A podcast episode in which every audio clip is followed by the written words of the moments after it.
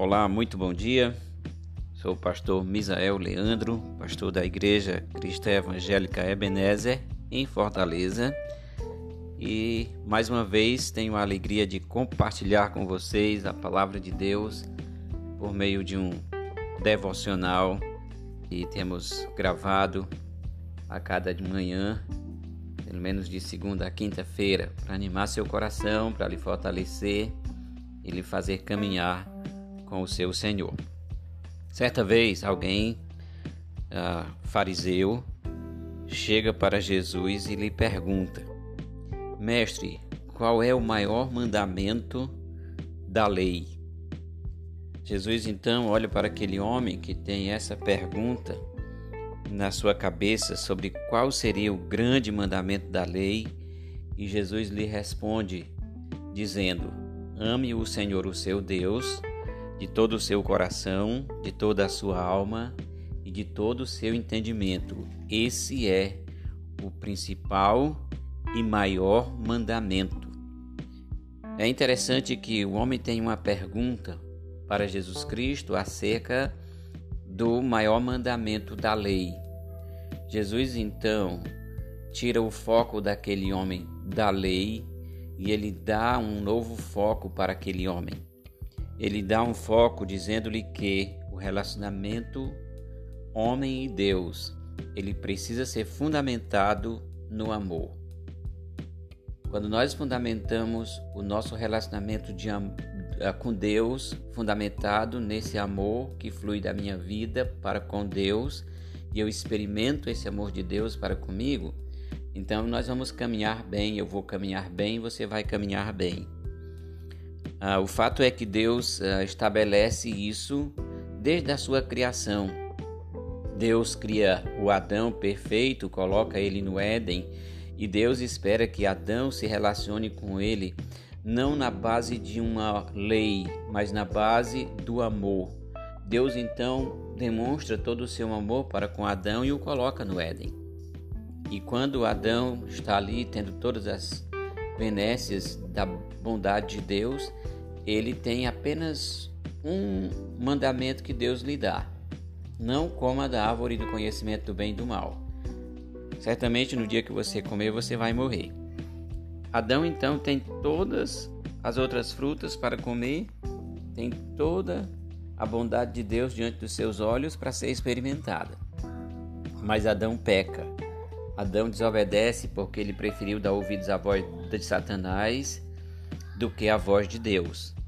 A partir daí, então, o homem peca e esse pecado é herdado por todos os outros seres humanos. E os homens então passam a ter dificuldade nesse relacionamento com Deus. Os homens passam a ter dificuldade de amar verdadeiramente a pessoa de Deus. E quando essa dificuldade se interpõe entre o homem e Deus, ah, o resultado final é que o homem sempre vai caminhar numa direção contrária à pessoa de Deus. Quando nós lemos a história do povo de Israel, ah, lá no Velho Testamento, nós vamos perceber que Deus propôs a esse povo caminhar com ele Deus começa essa proposta de caminhar com esse povo no deserto. Quando eles saem do Egito, Deus está com eles numa coluna de nuvens durante o dia e numa coluna de fogo durante a noite. Mais tarde, Deus vem habitar com eles no tabernáculo, no Santo dos Santos, e a proposta de Deus então é que o homem caminhe com ele, que, ha, que haja uma relação de amor ah, entre o homem e Deus, entre Deus e o homem. Mas há algo que faz com que essa relação ela se perca, e esse algo é o pecado. Ah, o povo de Israel não caminhou o tempo inteiro com Deus, não demonstrou esse amor o tempo inteiro pelo seu Deus, e Deus então foi levantando seus profetas, dizendo-lhe que se eles não mudassem a conduta, eles seriam cativos, eles seriam levados para outras nações, uh, e eles então ouviram essas mensagens proféticas, mas continuaram no seu afastamento de Deus. No livro do profeta Jeremias, no capítulo 29, uh, ah, o profeta escreve ali uma carta autorizado por Deus para aqueles que estavam cativos na Babilônia. O pecado deles chegou a um ponto em que Deus de fato os fez serem levados, os permitiu serem levados para a Babilônia e ficar ali cativos daquele povo. Mas Deus também disse que aquele tempo seria um tempo de 70 anos. E ele diz então que quando se completasse aqueles 70 anos de cativeiro, ele os traria de volta para a sua terra. Ele atentaria para eles e ele cumpriria para com eles a sua boa palavra, tornando-os a trazer para a terra de Canaã. Isso é Jeremias 29 e 10. Agora é interessante o que está dito no versículo 11, 12 e 13 de Jeremias 29. A palavra do Senhor diz: Eu é que sei que pensamentos tenho a vosso respeito, diz o Senhor.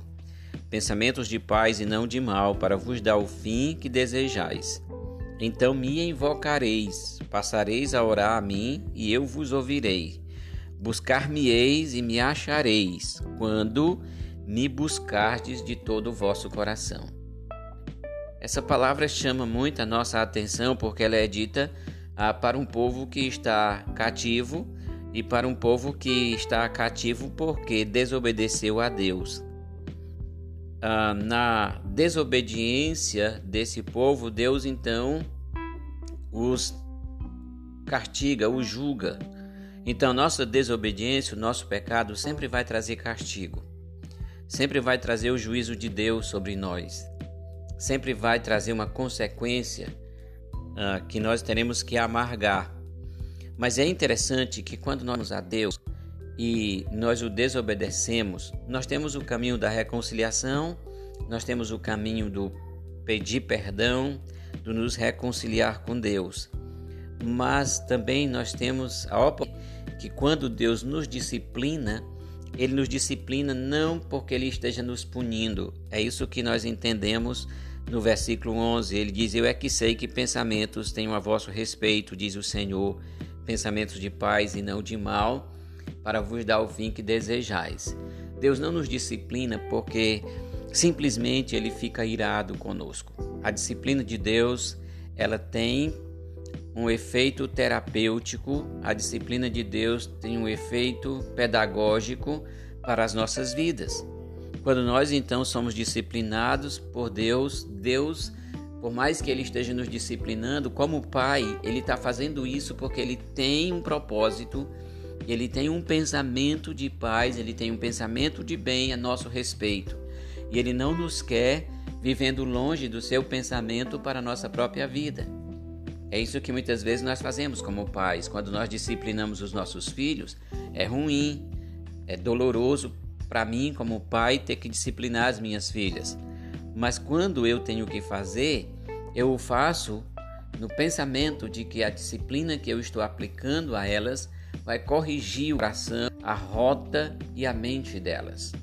Então, quando Deus nos disciplina, Ele nos disciplina exatamente para isso, para que nós entendamos que Ele tem um propósito acerca da nossa conduta, acerca do nosso relacionamento com Ele e do ajustar o nosso amor por Ele.